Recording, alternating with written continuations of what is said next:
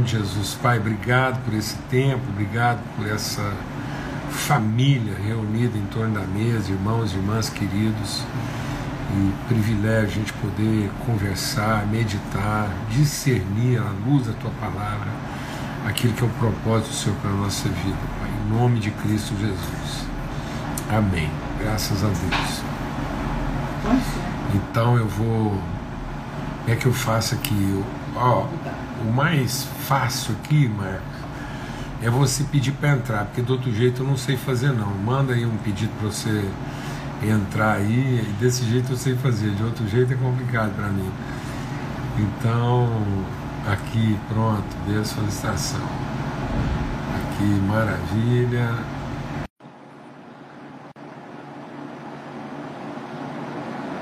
Estamos aguardando aí entrar. Ei, coisa boa! De Deus. Eu tirar essa máscara aqui, porque não alguém vai me reconhecer, né? Tudo bem? Bem, bem demais. Capaz, que alegria, hein? Que batalha gente. Eu tô num cantinho aqui no aeroporto, que eu tô indo para São Paulo, mas é, a gente tinha que fazer essa live, né? Você saindo, você tá indo para São Paulo agora, né?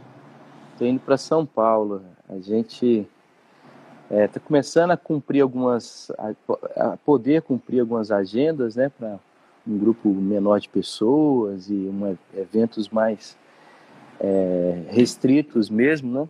Vai ser o primeiro agora, cara. Vamos ver. Expectativa grande. É.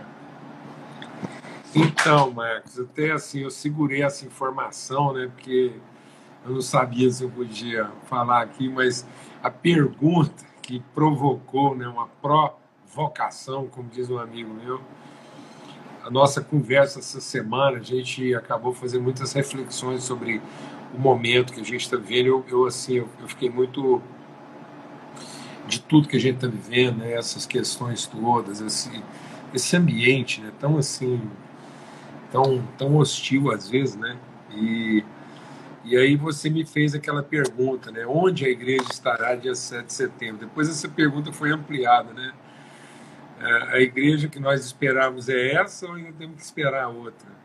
Então agora eu posso falar para todo mundo, quem fez a pergunta foi você, né?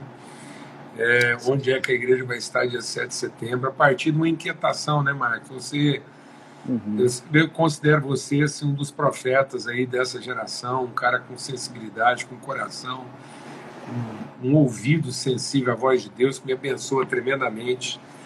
E eu queria também assim te ouvir, né, assim, o seu sentimento, essa percepção, porque às vezes eu tenho compartilhado com os irmãos, e hoje, infelizmente, tudo que a gente compartilha, muitas vezes é colocado em alguma caixa, né? As pessoas às vezes não querem ouvir o seu coração, elas querem escutar a sua opinião, né? E a gente não está aqui para uhum. alardear opiniões, a gente está aqui para abrir o coração e ser uma mesa de família. Então, né, assim, aquilo que você compartilhou, a sua dor, né, que também é a minha dor. Então, quem sabe a gente compartilhando uhum. juntos aqui, isso não ajuda também é. as pessoas a entenderem que não é só uma questão de opinião. Né? Paulo, é, eu fico honrado com a sua amizade, com a possibilidade de, de encontrar reverberação nessas angústias, sabe? Porque se existe um outro sentimento pior do que a angústia, é a solidão né? E quando eu, eu, eu vi o seu empenho na resposta, eu vi que é, o mais importante já estava sendo feito, porque às vezes a gente não precisa nem dar a resposta, a gente precisa só do empenho mesmo da companhia, de, de estar à mesa, de um ombro para chorar, né? Porque às vezes a gente está chorando é, porque a gente ainda não viu com clareza as coisas, há um certo receio, há um certo medo. É... E, e, quando você topou a resposta, eu, eu, já, eu já fiquei feliz demais, porque aí já não interessava se a gente ia encontrar algo razoável, algo inteligente, alguma coisa do tipo, mas de, só de ter sua companhia, de ter sua amizade, já é assim, cara, o prêmio, né? Já é o prêmio É, e, e o mais lindo de tudo é que no meio disso há iluminação, né? Quando você coloca a outra pergunta por cima da primeira pergunta, é, a gente cava mais um buraco ali, né? Vai um, mais, um pouquinho mais fundo. É, ou como eu tenho visto ultimamente, que é tem uma, uma imagem que eu quero compartilhar com vocês, a gente vai mais fundo no subsolo, né? Eu, eu fiz um, um, passeio com o Joaquim, meu filho, para pescar. Eu, Joaquim, Mário Henrique, outro amigo nosso, filho dele. E eu observando os barcos, eu percebi que a gente se liga muito naquilo que é aparente, aquilo que está em cima da superfície, mas a parte é, invisível do barco é a parte que sustenta esse barco, é a parte que dá o equilíbrio ao barco. E quanto maior a embarcação, maior é essa parte invisível. Eu comecei a viajar nisso, no meio ali da, né, da, da, da maresia, da coisa toda, do enjoo e da pescaria, que a gente pescou peixe mesmo, não é papo de pescador. Eu comecei a ver que é, pensar em esquerda e direita, em bem e mal, é, nessa dicotomia, nesse maniqueísmo que a gente foi ensinado a pensar, não resolve muitos dos nossos problemas, porque na verdade é, é uma estrutura só, né? É uma unidade só, é, e a gente perde um grande tempo tentando separar as coisas. E quando eu, eu visualizei essa, é, essa outra posição de pensar, né, esse outro posicionamento do pensamento, eu comecei a, a pensar então que talvez não seja desse lado contra aquele lado, mas é em cima e embaixo, né? E, e é, quando eu olho para a caminhada de, de, Jesus e aquilo que ele propôs, me parece, Paulo, que assim, aí eu, você é um cara que conhece muito mais e tem mais experiência, mas me parece que ele preferiu os lugares não aparentes, mais escondidos, mais... Os lugares mais baixos da terra. Os lugares mais baixos da terra. Eu lembro que quando eu comecei a pensar, a viajar nesse negócio, você fez uma live sobre isso, eu falei assim, gente, eu pensei, a gente está mesmo na mesma página, né? Eu o Paulo, porque é muito doido, assim, porque Exato. quando eu comecei a pensar nisso, abriu um panorama assim novo na minha cabeça. Ah, por que que quando Jesus ressuscita, então, ele não vai para o centro do poder? Ele não vai é, para os palácios? Ele, ele, ele, eu acho isso um absurdo, assim, sinceramente, né? Ele prefere ir para Galiléia de novo, ele prefere ir é, para os seus discípulos assar um peixe. o pau tá quebrando, cara.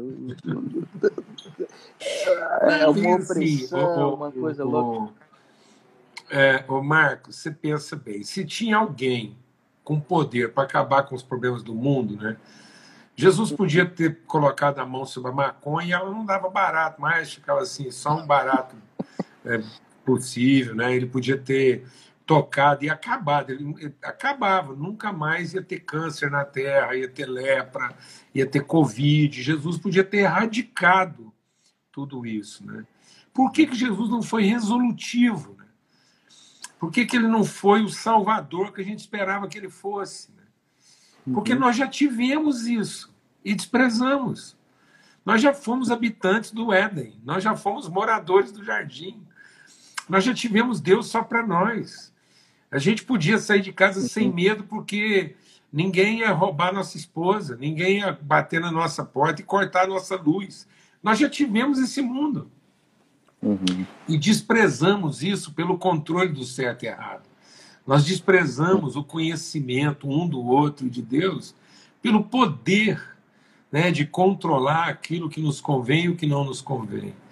Então, realmente, assim, é uma, é uma nós estamos lutando por uma coisa que, que já tivemos e desprezamos, em lugar de lutar por aquilo que, na verdade, a gente não foi aonde Deus queria que a gente fosse, que é o do conhecimento dele, um do outro, essa, essa entrega, essa, essa, essa, esse ser conduzido por Deus ao invisível. Eu acho que você, como artista, não sei assim, mas eu percebo que, por exemplo, a nossa arte ficou óbvia. Uhum. Ela ficou de uma obviedade quase estúpida. Parece que as pessoas hoje elas querem simplesmente musicar a obviedade. Então não há mais apelo reflexivo, ser um dos, ser um dos remanescentes de uma arte reflexiva, desafiadora, que, que nos leva ao mergulho, né? ao, ao invisível profundo. Uhum. É, então acho que está tudo ficando muito óbvio, né? as emoções óbvias, tudo muito, muito. É uma explicitação de tudo. Uhum. Parece que é, ninguém quer quer ser obrigado a fazer a pergunta, né? Quando você às vezes explica uma coisa ou você expõe, a pessoa fala: "Ah, não, mas me dá um, um exemplo prático". Não, eu estou te dando um exemplo prático, a gente está conversando.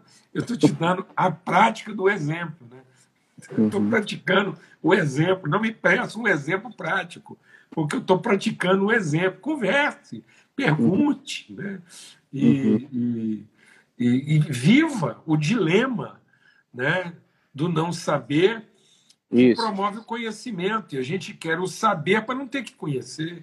Exatamente. Mas a gente não quer conhecer as pessoas, a gente é. prefere defini-las pelo que a gente já sabe delas. É. Isso é, é, triste. Isso é ah. triste. A gente não pode definir nossas relações pelo uhum. que já sabemos delas. Uhum. Mas nós temos que definir as relações por aquilo que queremos conhecer delas. Uhum. É por isso que é, a, a, pergunta que eu te fiz e, e, a, e a nova pergunta que você fez é, nos obriga a ir mais fundo, a, a, a, a descer mais né, no, na, naquilo que seria encontrar as raízes da nossa identidade, né? Então, da mesma forma que existe uma parte invisível para o navio, existe é, uma parte invisível para uma árvore, né, que cresce. Então, quando quando você vê a copa de uma árvore, vê os frutos e tal, a gente sabe, né, inclusive tem um livro muito legal que eu indico para vocês, que é A Vida Secreta das Árvores. É, a gente sabe que as raízes ela tem um dobro do tamanho da copa. Então, quanto maior uma árvore, mais profundas são as suas raízes. Exatamente. É, e, e essas conversas que a gente está tendo são conversas do subsolo, são conversas do subterrâneo, são conversas que estão abaixo daquilo que é visível. Então, quando, quando eu pergunto onde estará a igreja, no dia 7 de setembro ou em qualquer outro dia, eu tenho que ter essa compreensão dessa, dessas dimensões daquilo que é o, o, o, o, o espetáculo, né, o carnaval, a, a, a mobilização do deck, né, a festa em volta da piscina e aquilo que, são, que acontece na casa de máquinas, aquilo que acontece lá no calado, aquilo que acontece lá na, é, é, é, debaixo da terra, sabe? No silêncio, inclusive, dessas mobilizações. Então, quando eu, eu paro para pensar onde está a igreja, ela estará num lugar onde eu não posso contar, né? Eu, eu acredito que aquela promessa que foi feita a Abraão, ela se cumpre na igreja, né? É, são como é, incontáveis estrelas, são como é, os grãos de areia, não dá para você mensurar. Então vamos supor que é, a turma do deck, né, a turma do solo contabilize aí 500 mil, um milhão de pessoas na rua. Aí eu pergunto, onde estão as outras pessoas? Até porque, né, é. Marco, ontem eu compartilhei um pouco sobre isso, né, assim, que é um grande desafio para nós, né? Uhum. No dia da crucificação de Jesus, foi um movimento de massa gigante, né? milhares de pessoas na rua, e aí tinha a turma da segurança, tinha o pessoal vendendo espetinho, então muita gente faturou na crucificação de Jesus, devia ter o maior rolar né, de venda de coisa. Então foi um dia de grande movimentação em Jerusalém, aquela multidão, curiosos, vendedores, policiais, agente uhum. secreto, ativista, revolucionário, estava todo mundo lá. E aí, quando eu falo que às vezes assim, a questão democrática né, ela não é absoluta, absoluta é a justiça, no meio daquela multidão toda, rapaz, só tinha um cara que estava vendo o invisível daquilo tudo, que era Jesus. O resto, até os discípulos já estavam tudo perturbados, uns negando, outros fugindo, outros abandonando, a mãe desesperada porque vão crucificar meu filho que nunca fez mal para ninguém. Então, essa coisa do que se pode contar é tão ilusório, porque no dia da crucificação de Jesus ele deixou patente a, uhum. a, solidão da verdade, às vezes, né? Que às vezes a verdade vai ficar solitária na praça, né? As pessoas vão amar mais a mentira, ou seja, num certo sentido, se não fosse Jesus, se ele se deixasse levar e falar, gente, afinal de contas, só multidão, será que não sou eu que estou errado? Né? Então... não bateu nenhuma dúvida nisso, não, né? É, assim... Você pensa, porque fala assim, poxa, todo mundo gritando Barrabás, deve ter razão, né? Porque, afinal de contas, aqui é uma votação, então. Às vezes é Barrabás, mesmo tem que ser solto. E isso não afetou Jesus, né? A percepção dele do invisível é tão, tão maravilhosa, tão bendita, né? Que ele não se deixa afetar por esse barulho todo, essa movimentação toda. Ele não se corrompe. E isso é maravilhoso. Eu acho que nós precisamos buscar isso, né? estar nesse lugar buscar. de incorruptibilidade, né? esse lugar da, da, percepção, do discernimento, e não se deixar corromper. Haja o que houver, né? Pode, os números, os números podem estar totalmente contra nós, mas você está ali, às vezes na solidão da verdade. Né? Uhum. E aí, no meio daquela confusão toda, uhum. Jesus tem tempo para olhar para Pedro e pensar: ai, a dor de um amigo, uhum. pior do que a dor de se sentir traído, é a dor de sentir que você traiu. Uhum. Eu fico imaginando, mas às vezes a gente pensa que Jesus ficou magoado com Pedro, e eu fico pensando que Pedro ficou magoado consigo mesmo. Não foi, às vezes as pessoas pensam que ele viu o olhar de condenação de Jesus, ele viu o olhar de salvação. No meio daquela confusão toda, Jesus teve olhos para quem o negou. Uhum. Então, assim, ô Marcos, a gente precisa buscar isso, cara. É. A gente precisa buscar isso. É, é, Paulo, eu, é, o, o, desafio que eu sinto assim no coração e eu desejo na vida de vocês, na vida do Simon, que é meu sogro, na vida de amigos, é um foco sabe? É um foco naquilo que é importante, naquilo que é o, que é o segmento de Jesus, né? É... O Simon me ajudou muito essa semana também. Conversei muito com ele. Porque, é... sendo bem honesto, isso me tira muito do sério, sabe? Quando eu paro para ler, ver as postagens, ver os comunicados, o esforço a narrativa e as mudanças de narrativas e uma, uma incoerência né, com a própria história, uma, uma opinião muito, muito é, móvel, sabe? É muito maleável. Volátil. De repente, volátil, de repente é uma coisa, daqui a pouco é, é outra, não existe uma retidão. E, e uma retidão no sentido do, do propósito de ser igreja, né? que é cuidar dos órfãos, das viúvas, que é socorrer, que é promover um encontro, a reconciliação, ser um testemunho de paz, ser um testemunho de beleza, ser um testemunho de transcendência, né? É, e, é, e de justiça, como você tem colocado muito todos os dias aqui essa semana. Então, eu acho que às vezes o grande golpe né, e a grande desmobilização que uma mobilização como essa pode fazer é, é nos tirar exatamente desse foco, sabe? É, as infinitas demandas é, domésticas que nós temos como pais, é, de cuidar dos nossos filhos, de é, orar por eles, de levar eles na escola, de ensinar para eles a, a, aquilo que sabemos, aprender junto com eles, no caminho a, a produzir, né? Porque se você para para ver essa, esse esforço de desconstrução e de, de desnorteação. Oi. Oi.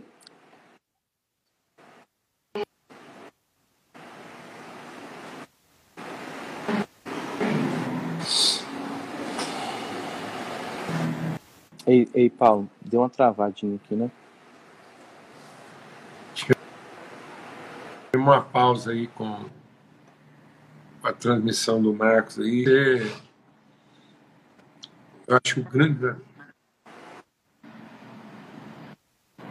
Uhum. O grande desafio nosso também nesse momento é ser tomar de um senso profundo de misericórdia, né? Tendo olhares aí, mesmo no momento em que às vezes você sentir que foi traído, ou pior, você sentir que traiu alguém, a gente tenha olhos um para o outro, né? que os olhares de quem traiu e de quem foi traído possam se encontrar no meio dessa confusão toda, né? dessa, dessa pandemia, né? esse panteísmo, né? essa panaceia, essa busca de uma, de, um, de uma planta milagrosa que cure todas as doenças, é uma vacina que nos vacine de todos os males, sendo que, na verdade, a cura para tudo isso é a misericórdia, o amor e a bondade. E eu queria terminar com uma pergunta, porque a gente começou tudo isso com perguntas, eu queria terminar com uma pergunta. Porque Jesus, né, é, ele fala que o único sinal seria o sinal de Jonas. Todo mundo está procurando um sinal, mas o único sinal que essa geração vai ter é o de Jonas. E a gente pensa que talvez o sinal de Jonas é só a morte e a ressurreição. Que Jonas entrou no peixe três dias, ressuscitou, mas é o todo, né? É o sinal do Jonas Tovo carregar de direito, e por isso o amor se esfria. É o cara convidado por Deus, enviado por Deus para pregar um evangelho de arrependimento para os seus piores inimigos, e ele não queria fazer isso. Então, esse é o sinal de Jonas. Uma sociedade beligerante em que alguns são a falar de misericórdia e perdão para os seus piores inimigos. E o Jonas Deus forçar, tentou fugir, pregou uma mensagem que não foi a que Deus mandou, pregou uma mensagem de condenação, de juízo, e Deus estava tão interessado em salvar os ninivitas que mesmo assim eles se converteram. Aí o Jonas ficou. Eu acho que talvez esse seja um dos nossos problemas, Marcos. Às vezes a gente não quer se aproximar do inimigo e exercer misericórdia, porque lá no fundo a gente tem medo que ele se arrependa. Vai que ele se arrepende, nós vamos ter que compartilhar o céu com quem bateu na gente a vida inteira. Vai que numa hora, última hora, é. o nosso traidor se arrepende, em vez de suicidar igual Judas, ele acaba tendo que comer o pão com a gente na praia, né? Então, se todos os nossos traidores se suicidassem, talvez ficasse mais fácil. Mas a questão é que alguns deles vão comer peixe conosco na praia porque se arrependeram, como Pedro, né? Uhum. E aí o Judas ficou nervoso. E aí a pergunta que eu queria fazer para todos nós é a pergunta que Deus fez para ele quando ele estava brabo demais lá no campo. Você acha razoável essa sua raiva? Será que é razoável tanta raiva no nosso coração? Será que é justo sentir tanta raiva de gente como a gente se permite sentir?